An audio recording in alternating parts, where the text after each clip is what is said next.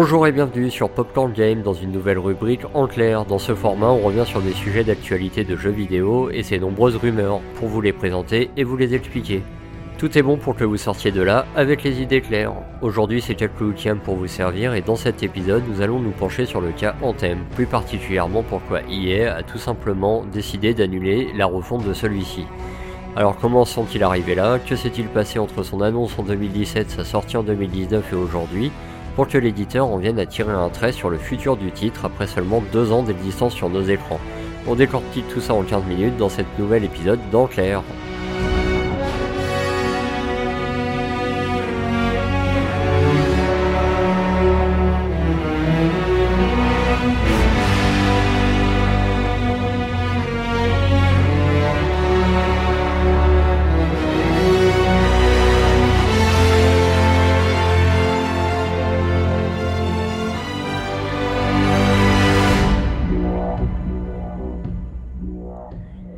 va donc se poser aujourd'hui la question de savoir comment EA, l'éditeur de Anthem, en arrive à purement et simplement arrêter le développement de la refonte? Qu'un éditeur en arrive là est assez fou, faut dire ce qui est, mais en réalité il y a pas mal d'éléments qui rendent la démarche légitime, et on va essayer de comprendre pourquoi. Que s'est-il passé depuis son annonce en 2017 et sa sortie le 22 février 2019 le jeu est donc annoncé en juin lors de l'E3 2017 avec un trailer sublime qui va faire monter une hype énorme. Il va s'en suivre dans l'année une flopée d'informations concernant le jeu et quelques premiers problèmes et un incident tragique. On promet tout de suite un suivi sur 10 ans, un engagement est donc prévu sur le long terme, et attention à cette promesse, parce qu'on sait tout à fait aujourd'hui bah, que ce sera pas tenu. Mais premier coup dur, à l'époque, le décès de Corey Casper en juillet 2017, il était le lead designer du projet. S'ensuit un trailer présenté sur PS4, mais des petits malins vont tout de suite remarquer des retouches Photoshop qui montrent que le trailer tourne en réalité sur Xbox One X. Alors euh, de quoi semer le doute hein, dans l'esprit des joueurs, parce que les gens se demandaient tout simplement si euh, le soft allait tourner correctement sur toutes les consoles. En août 2017, Casey Hudson, parti en 2014, revient chez BioWare pour remplacer Arin Flynn. Il prendra le poste de leader du studio. Et en même temps, le studio de BioWare Montréal est fusionné avec Motive Studio, qui bosse à l'époque sur le solo de Battlefront 2. En octobre 2017, il y aura le départ de Steven Gilmour, responsable des animations, et enfin la fin d'année ne sera pas épargnée car le jeu prévu pour le quatrième trimestre 2018 sera reporté à 2019 sans date précise. Donc pour résumer, on a déjà un décès, on a deux membres importants qui quittent le studio avec des changements de direction, la fusion avec Motive Studio, un trailer douteux et un report, tout ça avec une promesse en fait initiale d'un jeu suivi sur une dizaine d'années. Donc à l'époque, il n'y avait pas de quoi condamner le jeu hein, du tout, hein, mais euh, on sentait que c'était euh, un mauvais départ, on va dire ça comme ça, vous le sentez venir hein, de toute façon. À l'E3 2018, BioWare est tout de suite rassurant en annonçant une date de sortie le 22 février 2019. Dans les semaines qui suivent le 3, on aura des annonces euh, concernant les contenus post-fin, les romances euh, intégrées après la sortie du jeu, hein, qui est une grosse signature euh, BioWare qu'il y avait dans les Mass Effect. On sait aujourd'hui que ça arrivera jamais. Euh, une ère de jeu constamment renouvelée, que le jeu est entièrement jouable en solo. Ils reviendront d'ailleurs dessus un petit peu après en disant que le final doit être uniquement joué à 4. Donc euh, bon pareil, des petites erreurs de communication ici et là. Et enfin qu'il sortira des DLC gratuits. Il y a beaucoup de lives durant l'année 2018 euh, avec la présentation des exosquelettes, de la faune, de la flore, etc. Et une démo est finalement annoncée au 25 janvier 2019 pour les possesseurs de l'IA Original 16 et le 1er février pour tout le monde. Euh, malheureusement, hein, comme toutes les démos, hein, pas mal de problèmes.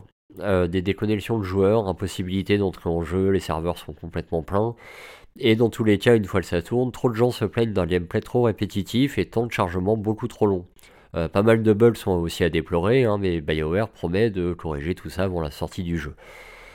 On aura les dernières annonces avant la sortie, donc euh, tous les objets peuvent être acquis avec la monnaie du jeu, donc ça c'est un, énorme clin d'œil rassurant euh, par rapport au loot euh, de Battlefront 2 et des loot box, etc. Hein. Vu que c'est le même éditeur, ils ont tout de suite rassuré là-dessus. Les développeurs ont priorisé les graphismes aux images par seconde, ce qui est assez curieux, il hein. faut dire ce qui est, moi à l'époque ça m'avait surpris dans un jeu multi comme ça ultra nerveux de privilégier des graphismes quitte à être à 15-20 FPS sur console. Bon, c'est un peu particulier. On nous promet une météo dynamique, des monstres qu'on pourra voir que la nuit et certains que le jour, des changements de zone complètes du jeu avec des pans qui changent, etc.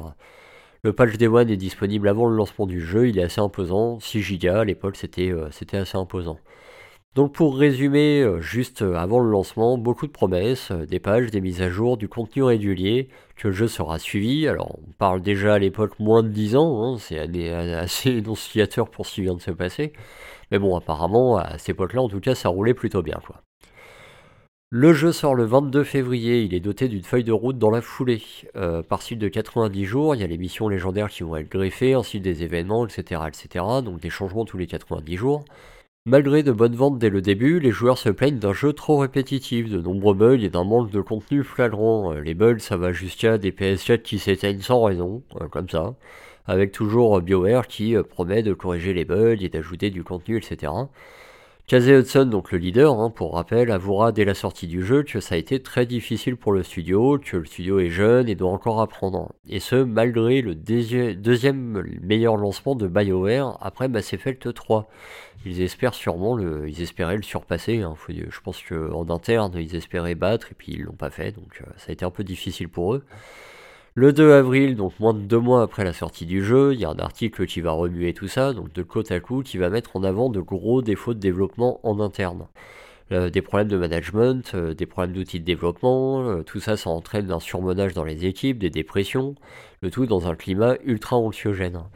Casey Hudson prendra tout de suite la parole d'ailleurs en expliquant être conscient du problème et en cherchant à restructurer le studio pour plus de clarté. Il apporte donc du crédit tout de suite à l'article, hein, en ne démontant pas, il ira jusqu'à dire d'ailleurs que les problèmes existaient depuis son arrivée en 2017. Là, c'est le début de la descente aux enfers avec des reports de fonctionnalités euh, comme le système de classement ou encore de guild. Donc euh, des choses simples, hein, enfin relativement simples, euh, qui sont reportées dès le début les sorties de DLC d'événements trop maigres pour les joueurs. En plus, le développement de Dragon Age 4 commence à ce moment-là, donc même si le studio affirme être à 100% encore sur Anthem, bon, tout qu'en interne il en est complètement autrement.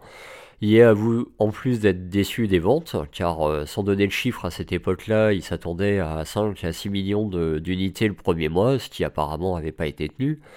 La mise à jour Cataclysme ne changera pas grand chose et le studio va carrément abandonner au passage sa feuille de route.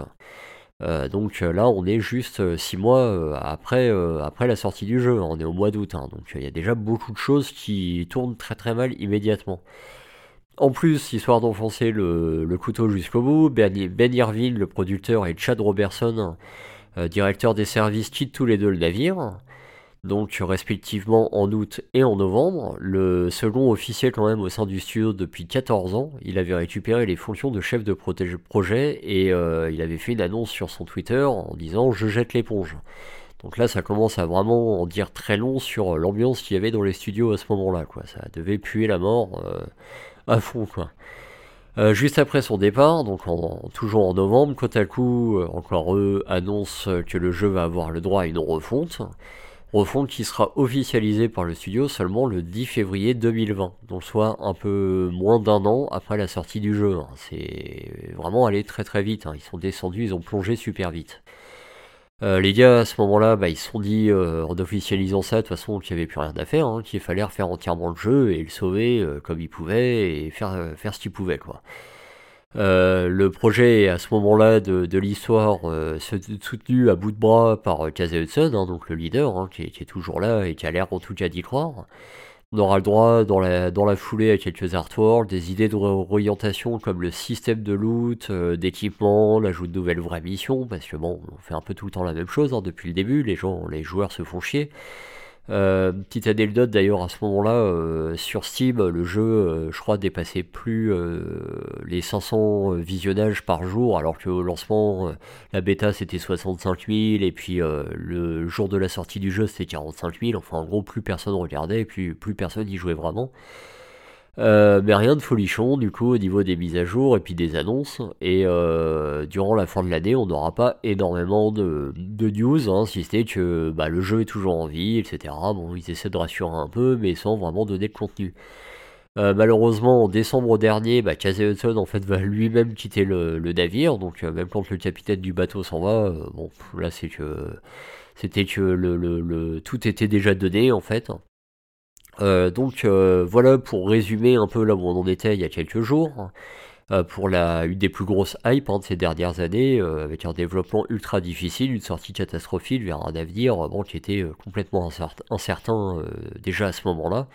Par contre, on peut dire qu'il a été ultra difficile. Donc là, on en arrive à ce qui nous intéresse, en fait, c'est le fait que le jeu soit annulé aujourd'hui. Donc il y a un article de Blobberg, et puis euh, je vais vous faire une confidence, ce podcast, je l'ai déjà enregistré parce que moi, je pensais parler que de cet article-là. En fait, concernant le fait que EA soit en train d'examiner bah, la refonte en fait du titre. Euh, d'après l'article, en plus, il restait plus que, il reste plus que 30 personnes sur le, jeu en lui-même, quoi. Donc euh, en fait ma conclusion à ce podcast, c'était que euh, on allait, euh, on était très très mal barré et que euh, avec 30 personnes pour développer le truc, IS penchant dessus en plus de avec les sorties des prochains jeux et tout, en disant de manière, de toutes les manières, hein, que ce soit économiquement ou au niveau du jeu en lui-même, moi je voyais très mal EA continuer dans la lancée, hein, parce qu'entre un jeu qui a deux ans, qui tourne plus, et puis qui est, qui, est, complètement à la dérive, et les nouvelles euh, les, nouveaux jeux qui arrivent avec des licences très fortes que tout le monde connaît qui, euh, dont on sait que ça va être rentable même si les jeux sont pas forcément excellents euh, bon, on se doute bien que le choix d'IA, il était déjà, déjà prévu à la base, au moment de, de, vérifier un peu tout ce que les, les 30 pauvres derniers développeurs en fait étaient en train de faire. Et je pense que euh, qu'il aurait présenté du lourd ou pas, de toute façon, euh, moi pour moi le choix il était déjà pris avant. Donc ça c'est ce que j'ai expliqué dans mon ancien podcast. Et puis on en arrive à la news hein, sur le blog euh, directement de Anthem hein, et de annonçant que le jeu n'aura pas le droit à sa refonte et que EA arrête tout ici. au vu de tout ce que j'ai expliqué aujourd'hui, hein, on peut comprendre tout à fait le, choix de EA d'arrêter les frais en fait maintenant. Hein. Euh, c'est parfaitement compréhensible, hein, comme je le disais, le jeu est mort, et, euh, et, honnêtement, refaire un jeu entier avec 30 euh, devs sur le coup, c'est juste impossible, c'était mission impossible dès l'origine. Donc il y avait plein de choses à faire, et puis on pourrait refaire le monde avec des si, etc. Hein. Peut-être qu'ils n'ont pas donné assez de chance au jeu, peut-être que ils, peut-être que bon. Euh, moi je pense qu'il y a aussi une histoire d'argent derrière tout simplement, hein. c'est que le jeu n'a pas eu les attentes qu'il voulait dès le départ, que de toute façon c'était mal parti, que derrière le suivi n'a pas été assez euh, correctement fait. Alors la faute à qui? Euh, Bon, ça on peut tourner le truc dans tous les sens aussi. Hein. Euh, ça nous amène en tout cas à pas mal de questions, c'est-à-dire que malheureusement, bah, est-ce que le jeu avait été trop hypé?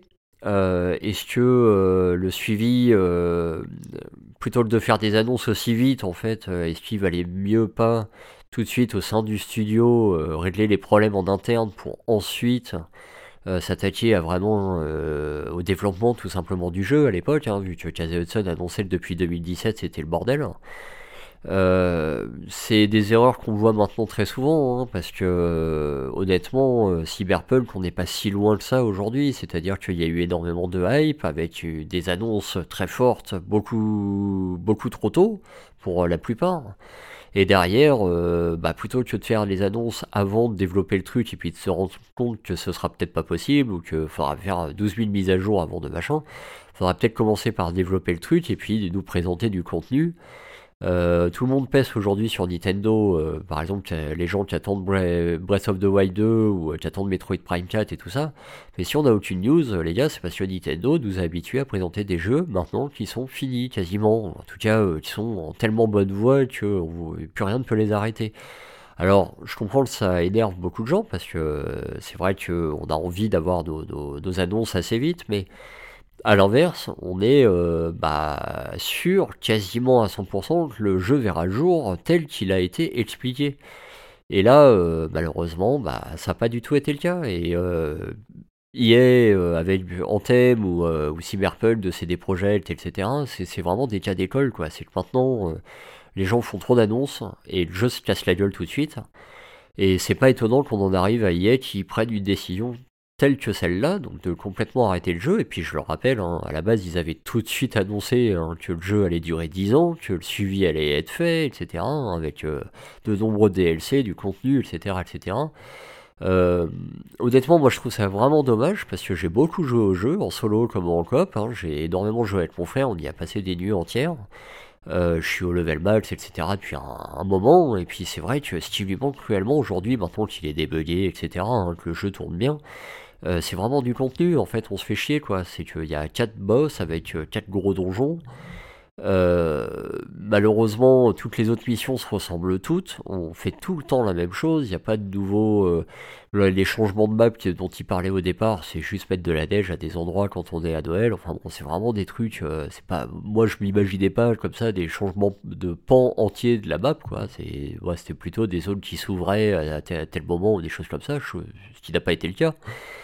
Euh, les missions sont toutes les mêmes, on fait sans arrêt la même chose, le loot est monstrueux, et puis bon, c'est vrai qu'une enfin, au final, il y a très très peu de choses, et une fois qu'on arrive assez facilement à avoir les armes légendaires et tout, et malheureusement, euh, bon, c'est, on se fait très vite chier, donc euh, j'y retourne de temps en temps, mais vu que ça, vu que ça n'évoluait pas, bah, malheureusement, je le lâchais au bout, d'une heure, et puis trois mois après, j'y retournais, et puis je refaisais la même chose pendant une heure, et à me rendre compte que ça servait plus à rien.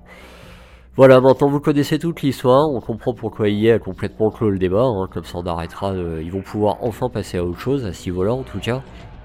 Merci de m'avoir écouté, n'hésitez pas à réagir à ce podcast dans la zone commentaire et à le partager peu importe la plateforme d'écoute, ça soutient le site et ça nous fait un immense honneur. C'était Jack pour ce En Clair et je vous dis à plus